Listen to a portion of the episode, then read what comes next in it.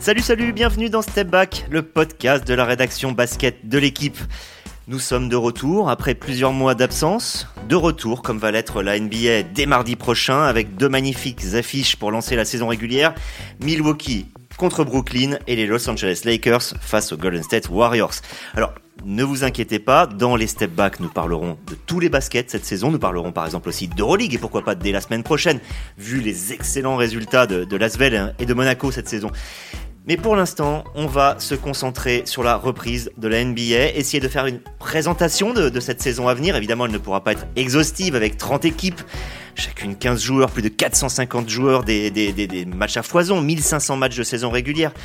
Bref, quelque chose d'énorme, quelque chose d'immense, mais on va essayer un petit peu de décortiquer ça, de, de, savoir qui sont les favoris, de parler aussi peut-être des Français, et même si on a le temps à la fin, euh, de savoir qui, euh, au niveau individualité, pourrait euh, s'illustrer. Pour cela, j'ai avec moi aujourd'hui Gaëtan de la Folie et Amaury Perdrio. Bonjour messieurs. Salut Bonjour. tout le monde. Allez, on ne change pas les, les formules qui gagnent, surtout quand elles ont été inventées par le Big Chef. Début du game. Alors je me tourne directement vers toi Gaëtan et je vais te poser une question que, que je poserai aussi à Maury, à moins qu'il rebondisse sur ton choix. Je voudrais savoir, pour toi, est-ce qu'il y a un favori évident, est-ce qu'il y a un favori clair Et puis tout simplement, qui est ton favori de la saison NBA Ouais, alors favori évident, le mot est peut-être un peu fort, mais oui, oui, j'ai un favori euh, pour cette saison. Pour moi, c'est les Brooklyn Nets sont, sont un peu au-dessus parce que déjà en demi-finale de conférence euh, Est euh, la saison dernière, ils, ils passent à rien éliminé au, match 7 face aux, Bucks, le futur champion, et on avait vu, voilà, on disait est-ce que c'est pas une finale avant l'heure, le duel entre Giannis Antetokounmpo et, et Kevin Durant? Entre-temps, euh, James Harden a soigné ses bobos, a récupéré, donc on va avoir un James Harden a priori à 100%. On a vu euh, par séquence l'année dernière à quel point il, était fort et il s'était adapté à ce rôle euh, davantage meneur qu'il avait euh, à Brooklyn. Euh, Kevin Durant sort euh, d'un été, alors déjà il était monstrueux pendant les derniers playoffs, il sort d'un été où il a où il est allé gagner le titre de champion olympique avec les États-Unis et, je pense qu'il est plus déterminé que, que jamais à aller à aller au bout avec cette équipe de Brooklyn. Et puis on a ce recrutement très malin avec des joueurs d'expérience, Paul Millsap dans la raquette, la Marcus Aldridge qui avait été contraint de, prendre sa retraite à cause de problèmes cardiaques et finalement est apte à jouer qui revient, Patty Mills euh, qui a fait un, un très bon tournoi olympique avec l'Australie. Donc voilà, une équipe qui était déjà très forte l'année dernière, qui s'est renforcée, qui a des superstars au top. C'est intéressant ce que tu dis parce que tu, tu arrives à, à, parler de beaucoup de joueurs sans parler de Kyrie Irving, bah, qui est évidemment le, le, grand questionnement euh, de ça. Alors je précise, on, on, enregistre, nous sommes là euh, mercredi soir. Euh, ce podcast, si vous l'écoutez, c'est à partir de vendredi. Entre les deux, on, ne sait pas ce qui sera euh, devenu de, de Kyrie Irving. On savait juste là au moment de l'enregistrement qu'il n'avait plus le droit de s'entraîner ni de jouer avec euh, avec les Nets parce qu'il n'était pas vacciné. Lui-même se déclarait euh, pas anti-vaccin. Bref, ça peut évoluer très vite. Donc on va pas épiloguer là-dessus, mais peut-être quand même essayer de comprendre, Amaury, qu'est-ce que ça nous dit de l'ambiance à l'intérieur de Brooklyn, ce, ce qu'on va appeler ce problème Irving, parce que c'en est quand même un. Bah, il, y a des, y y a des effets d'annonce déjà dans cette équipe, c'est-à-dire que c'est chaque joueur, chaque coach s'est positionné en disant on a envie de jouer avec Kyrie Irving. Mais au-delà de ça, ce qui est tombé cette semaine, c'est le communiqué de l'équipe qui dit s'il n'est pas apte à jouer 100% avec nous, il ne jouera pas. Et en fait, ça témoigne simplement d'une organisation qui a décidé de s'affranchir d'un joueur, d'une individualité, et qui est focus sur cet objectif titre qui est annoncé quasiment depuis 2-3 ans, euh, depuis ce, recrutement justement de Irving et Durant. Mais depuis Irving, eh ben, on a récupéré Arden, on a récupéré Aldridge, on a récupéré Griffin.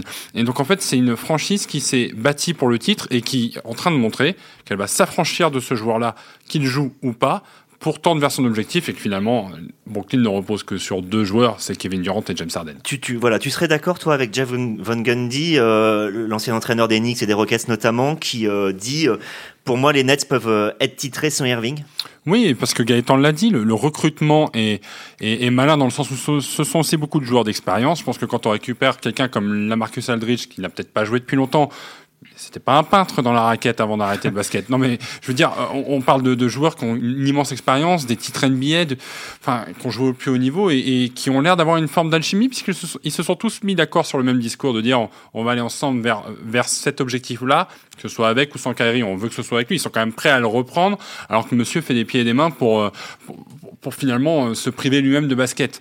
Donc, Ben, on a l'impression quand même qu'ils font corps. C'est l'état d'esprit d'une franchise qui, se veut ambitieuse. Et euh, voilà, il y a deux leaders. Et je pense qu'il faut pas oublier qu'il y a un coaching staff aussi qui est, assez euh, performant. Donc euh, tu l'as dit, il y, a, eu un petit raté l'année dernière qui se joue, un bout de pied qui dépasse, avec des concours de circonstances et des blessures. Et s'ils sont en bonne santé, il n'y aura pas ces éléments-là dans la saison. Alors, c'est aussi tes favoris?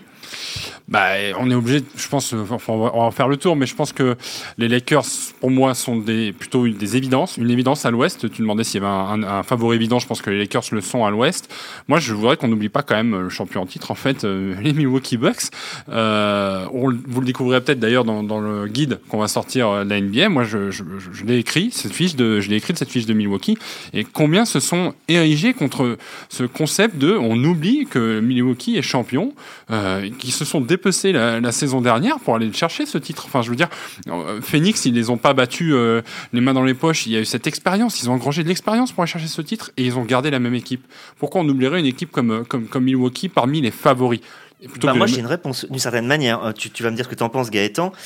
Alors, les oublier, évidemment, non. Euh, les minorer peut-être un peu plus parce que la saison dernière a été extrêmement particulière. Ce que je veux dire par là, c'est qu'on avait, par exemple, des tenants du titre, les Los Angeles Lakers, franchise qui était déjà assez vieille, qui l'est encore plus aujourd'hui, mais qui était déjà un peu vieille et qui n'avait eu que deux mois d'arrêt contre 4 à 5 d'ordinaire.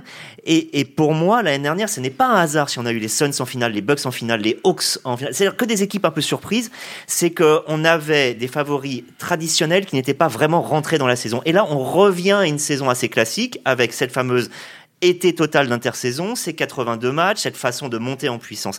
Gaëtan, est-ce que, est-ce que les Lakers ne redeviendraient pas alors je ne vais pas dire favori parce que sinon on va le dire de tout le monde d'une certaine manière, mais l'équipe à battre parce que elle a accumulé du talent, de l'expérience derrière un leader, LeBron James, dont on ne connaît pas encore le déclin. Sur le papier, c'est évidemment l'équipe à battre quand on réunit euh, LeBron James, Anthony Davis et Russell Westbrook dans la même équipe. C'est forcément, euh, on va avoir un, big three et autour un 5 majeur euh, qui va être monstrueux et difficile à battre sur le papier.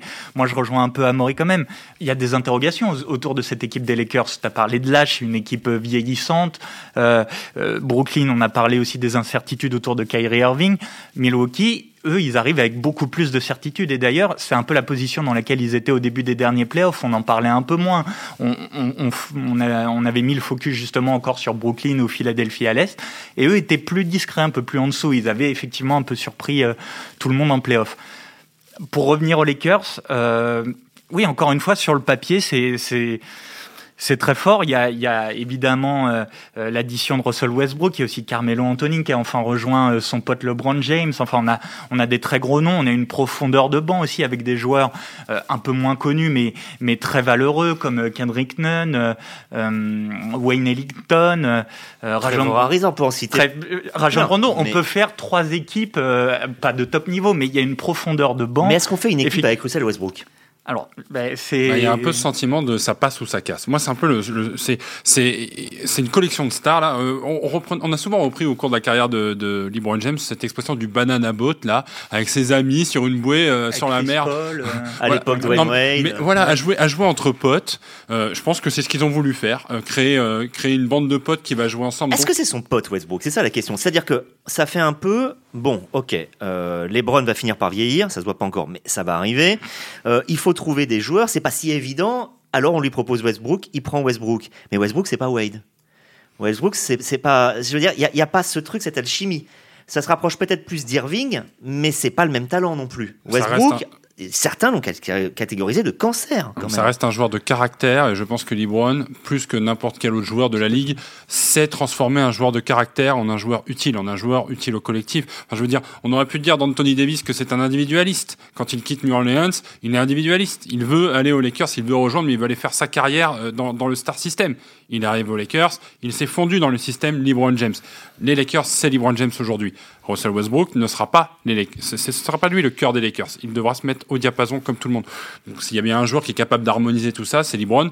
Mais comme je dis, c'est ça passe ou ça casse. Ça peut être aussi le champ du signe. Hein. On ne sait pas euh, comment LeBron va, va, passer sa saison. Les blessures sont accumulées ces deux dernières années. qu'il a 36 ans, je crois, 37 cette année. 37 voilà. en décembre. 37 en décembre. Le problème des Lakers, je pense, c'est que ça va être une équipe illisible cette saison. Pourquoi? Parce que ça va être une équipe qui va être coachée, qui va être managée. On va faire tourner. On ne va pas compter les victoires.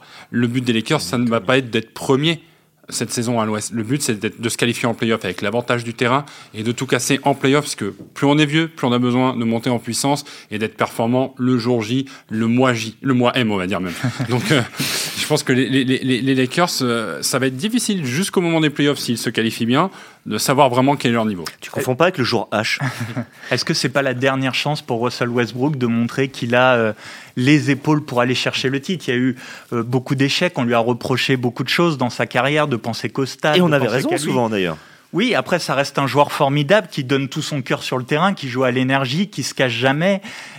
Là, il revient en Californie. Euh, c'est effectivement, tu l'as dit, euh, LeBron James, c'est peut-être le joueur qui peut permettre à, à quelqu'un de, de, se fondre dans un projet collectif, de, de, de rallier euh, l'esprit de groupe. Alors peut-être, voilà, que c'est c'est sa chance de faire oublier un peu tous les échecs passés et de d'aller chercher un titre, pourquoi pas avec avec LeBron, avec Carmelo Anthony, avec Anthony Davis aussi, moi, je pense que ce sera lui la clé euh, du jeu des Lakers. S'il fait une grande saison, voilà, on dit de plus en plus. Il y avait le titre de 2020.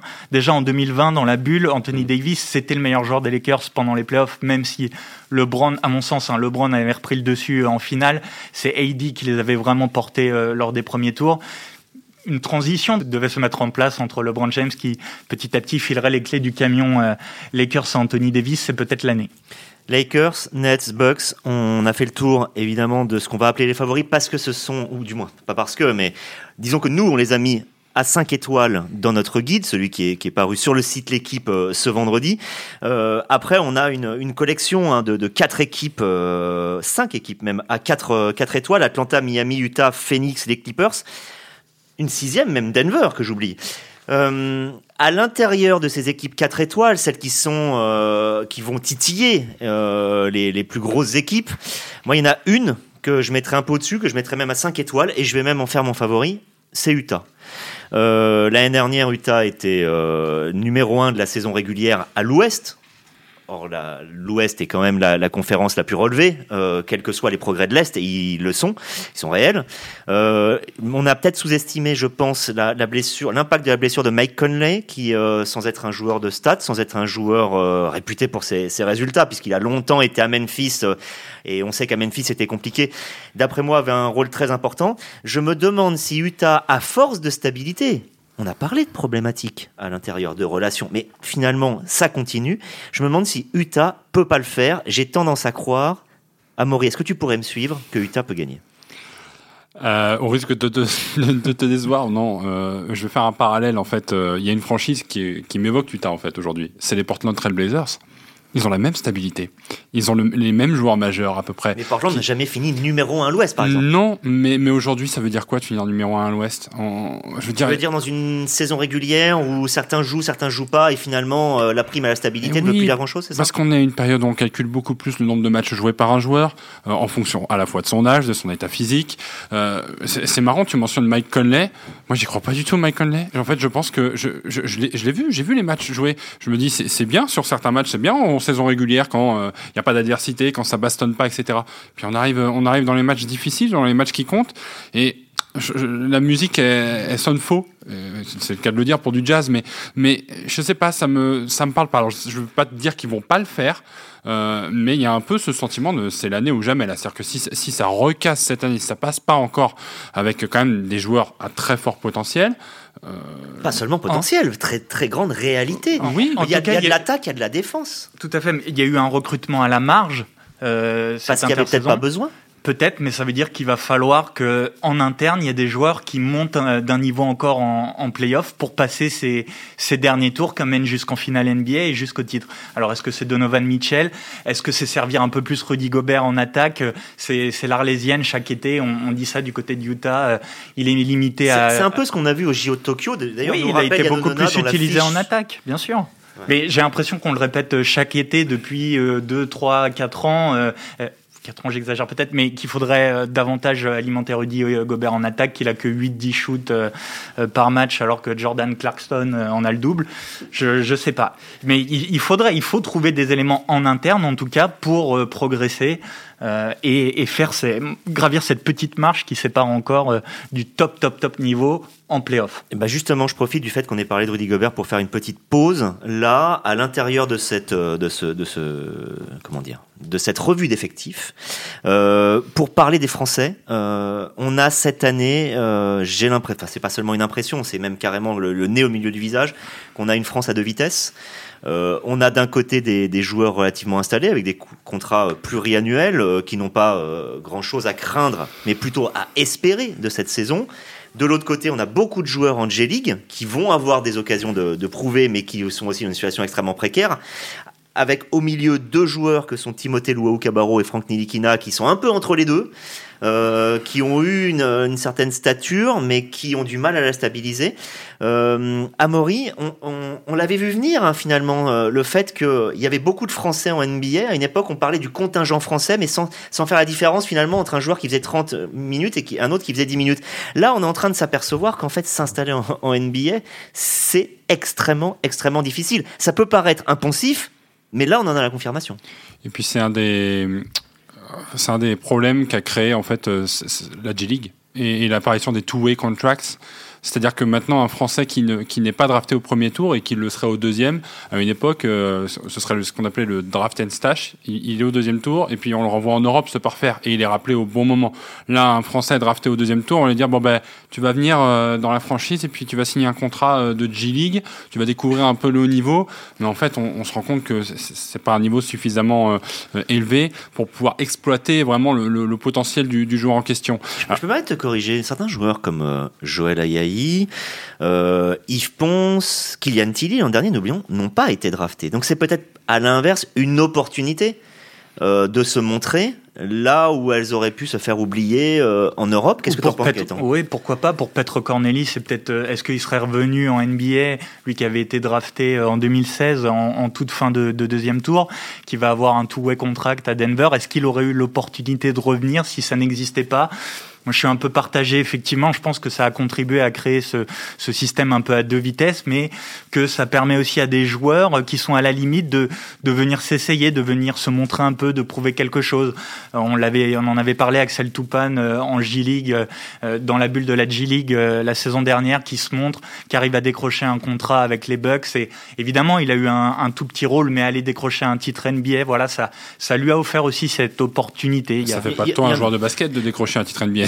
Il y en a un que vous voyez euh, parmi le contingent qu'on a cette année, donc Joël Ayayi et Sekou Doumbouya aux Lakers. Sekou Doumbouya, c'est tout frais. C'est une déception parce qu'il se retrouve en contrat two-way deux ans après avoir été drafté au premier tour. Bon, disons qu'il a encore sa chance, d'une certaine manière.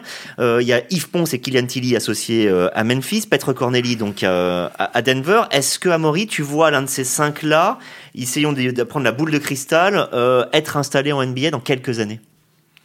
Bah, honnêtement, je, je, je, peux pas jouer les devins. C'est tellement incertain un contrat two-way.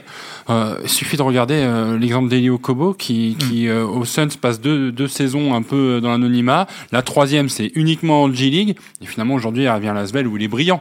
Mais, mais, mais au final, il s'est essayé aux, aux, deux. Il a, il a eu un petit peu de temps de jeu en, en, en NBA mm. avec un potentiel qu'on lui prêtait. Ça n'a pas fonctionné. On a essayé de le maintenir via la G-League. Ça n'a pas fonctionné. Euh, après. Alors, autre question de vin. Est-ce que tu penses que Franck Nilikina euh, va profiter de son contrat à Dallas pour réussir enfin à s'imposer en NBA bah, je l'espère pour lui. C'est l'année ou jamais. Enfin sorti de New York. C'était peut-être la pire franchise pour lui. Et ce qui nous a tous, je pense, à la fois étonnés et déçus, c'est l'arrivée de Tom Thibodeau, réputé entraîneur très défensif, porté sur la défense, qui n'a pas exploité ce côté-là de, de, de, Franck, dont on sait qu'il est extrêmement capable de défendre. Il est en équipe de France aussi pour ça, c'est une de ses qualités majeures. Bon, là, à Dallas, il se retrouve malheureusement dans une équipe qui a changé de coach. Euh, faut pas l'oublier, c'est-à-dire que Rick Carlisle, qui était très pro joueur européen est parti. On se retrouve avec un Jason Kidd qui doit essayer de changer un peu la façon de faire dans, dans, la maison, avec un Luka Doncic qui phagocyte énormément de choses. Mais il y a un coup à jouer. Donc euh, il, a, il a une année pour convaincre, mais n'oublions pas aussi que si ça ne marche pas très vite, toujours cette, euh, ce spectre du trade là avant la deadline où il pourrait être envoyé autre part parce que finalement ça voire libéré puisque ses contrats sont relativement petits il n'y a pas beaucoup de garanties pour l'année prochaine. D'ailleurs c'est une team option comme on dit pour l'année prochaine. C'est-à-dire que l'équipe décidera sans demander l'avis aux joueurs. Euh, Franck a voulu euh, quitter New York Evan Fournier a voulu y aller. Gaëtan, qu'est-ce que, tu penses euh, de ce choix euh, voilà, d'Evan de, Fournier d'aller à New York, franchise qui euh, pendant longtemps a été raillée, mais qui sort d'une très belle saison? Qui sort d'une très belle saison. Bah, déjà, je pense que c'était l'un de ses rêves de jouer à New York et de jouer au Madison Square Garden. Donc, déjà, je suis très heureux. On, est heureux pour lui quoi, qu'il, puisse atteindre ce rêve de, jouer dans, une franchise qui, qui, l'a fait fantasmer, qui l'a fait rêver. C'est forcément quelque chose de, grand. Euh, on sait que c'est un joueur qui aime l'adversité, qui aime les, ambiances, les contextes un peu à, forte, forte pression avec beaucoup d'enjeux. Ça lui ressemble. Bah, ça lui ressemble et on, l'a vu encore au JO et, New York c'est une franchise à part euh, euh, où les médias euh, sont beaucoup plus nombreux qu'ailleurs où il y a une attention une pression populaire une pression des fans qui est très grande et, et, je pense que Evan Fournier est capable de se nourrir de ça et, et, de s'en grandir de, de, ouais de grandir et, de parfaitement s'adapter à, à, cette franchise à son état d'esprit. Tu l'as dit c'est une franchise qui a, qui a grandement progressé la saison dernière et qui doit confirmer, qui n'a pas fait un recrutement clinquant non plus, mais dans la lignée de, des progrès de, de la saison dernière, qui se sont appuyés sur des joueurs comme Julius Randle, qui faisait pas forcément rêver au début de saison, qui est devenu All-Star, meilleure progression de l'année. Elle a un peu dans la même veine. On, donne sa chance à Evan Fournier, on donne euh, sa chance à Kemba Walker, qui, qui va être peut-être un peu revanchard, et on va essayer de progresser. Voilà, à contresens de de, de, cette habitude qu'on avait à chaque intersaison d'annoncer les plus grandes superstars à New York. Voilà, là, on a fait un choix autre euh, et on va essayer de continuer de progresser euh, ainsi. New York euh, l'année dernière, donc on les attendait dans les bas-fonds. résultat, ils ont été ils ont été en play-off, même s'ils en sont sortis vite, comme l'écrit Antoine Bancharel. ils ont très vite montré leurs limites là-bas, mais c'était quand même magnifique.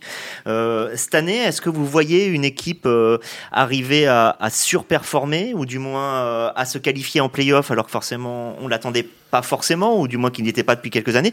Euh, Amaury, je te pose la question, je te fais même une proposition. Une équipe comme Chicago, qui a euh, assemblé un certain nombre de joueurs de très haut niveau, même si on se demande ce que c'est que la chimie. Est-ce que Chicago, ça te semble ça? Est-ce que tu en vois une autre? Bah, ce, qui est assez, qui sympa du côté de Chicago, c'est que je trouve qu'il y a une complémentarité entre les joueurs euh, et entre les forts joueurs. C'est-à-dire que chacun a un peu sa spécialité. Euh, je veux dire, on va pas dire de Nikola Vucevic que c'est le pivot, que c'est un monstre physique euh, qui dunk dans tous les sens. Non, c'est pas grave. C'est Zach Lavine qui va s'en charger de ça. On a Alonso Ball qui est un peu en, version. Euh, ça y est, je vais essayer de montrer que je suis un vrai joueur de basket. Je suis pas que le fils d'un père qui fait du bruit.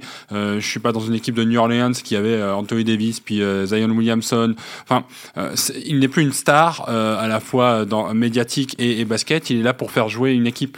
Et, et... je te connais. Quand tu parles comme ça, c'est que tu crois ben non, c'est que j'aime bien cette équipe. Je, je, l'aime bien euh, bah, de parce qu'elle déjà euh, dégage déjà. Elle a une histoire. Je trouve que elle va avoir une histoire dans l'histoire. C'est celle de la rédemption de plusieurs joueurs, celle de Demar Derozan qui quitte euh, qui quitte les Spurs. bon, ben ça s'est pas très bien passé ces dernières années, mais parce que les Spurs sont en perte de vitesse naturelle. Et ben Chicago, c'est une équipe qui est en recherche de vitesse et qui a passé vraiment, je trouve, un cap en allant chercher Nikola Vucevic en, milieu de saison dernière, et donc qui a besoin là de confirmer cette saison qu'il y y a un vrai essor et voilà, je trouve que je trouve que c'est une équipe. Le, mot c'est cohérent, c'est cohérent et ça et, c'est chatoyant sur le papier. Donc Chicago serait le New York de, 2022. Euh, Gaëtan On à les attend un peu plus quand même. Quoi? On les attend un peu plus qu'on attendait New York. C'est peut-être l'équipe qui a le qui a fait le recrutement le plus important là de cette intersaison. Euh, euh, Chicago, donc je ne sais pas si on peut parler de surprise, on les attend en Alors, tout cas. Sans, sans parler de surprise, on va parler de progression. C'est-à-dire qu'attendu ou pas attendu, progression. Phoenix l'année dernière a énormément progressé. Euh, est-ce que tu crois encore en eux? Et si ce n'est pas Phoenix, qui tu verrais jouer le rôle de Phoenix cette année Peut-être de ce qu'on appellerait le chien dans un jeu de quilles? magnifique expression.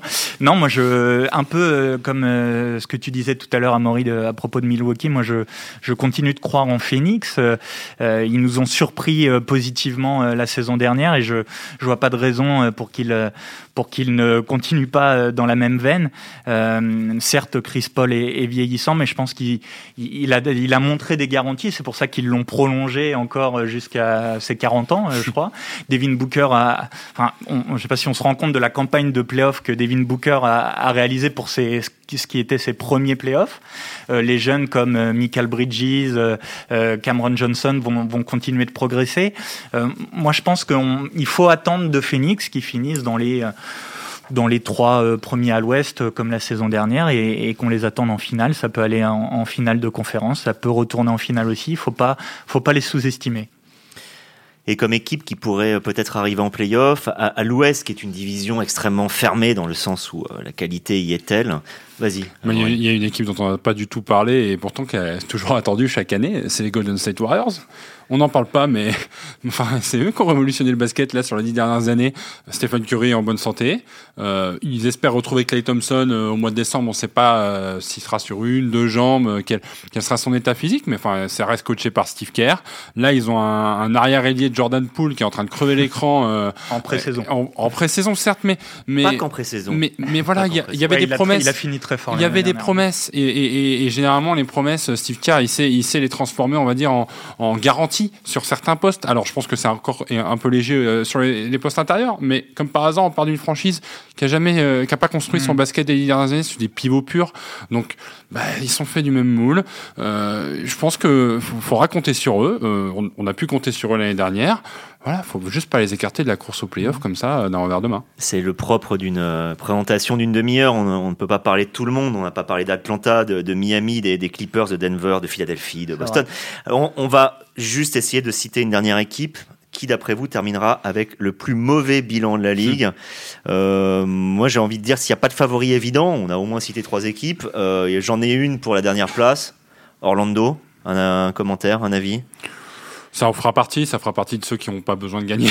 tout est dit quand on dit qu'on n'a pas besoin de gagner, ce qui est, ce qui est dramatique, mais, quand on se reconstruit, on va pas chercher les victoires, on va chercher les, on va chercher des jeunes joueurs, on va chercher des, des, des prestations dans les prestations. Donc euh, oui, je pense que Orlando, clairement, euh, ce sera même assumé chez eux. Donc euh. c'est-à-dire que non seulement ils ont un processus de, de reconstruction qui a été lancé à la trade deadline au printemps dernier en, en, tournant la page Vucevic, Fournier, Aaron Gordon, et en plus à cela s'ajoutent les blessures euh, de Jonathan Isaac, Markel Fultz.